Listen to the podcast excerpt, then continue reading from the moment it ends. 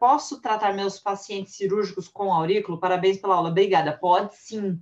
O paciente na cirurgia, eu tenho que pensar assim, na auriculoterapia, eu tenho pontos que melhorem os edemas, eu tenho ponto que ele recupera mais rápido. Isso já tem muito artigo científico sendo escrito. E se o paciente, é, você já percebe um atraso de cognição, mesmo que ele faça cirurgia, você aí vai complementar. Você vai trabalhar ansiedade, depressão, obesidade, você pode trabalhar. Ah, Lirane, mas é muita queixa? Então, aí você vai fazer um planejamento. Esse planejamento que é importante, que é o protocolo que a gente chama individualizado. Não existe uma receita de bolo. Cada paciente é único. Então, a gente tem que tratar eles desta forma traz ele para o seu lado, veja, faz uma, uma anamnese completa do seu paciente, esmiúce os detalhes.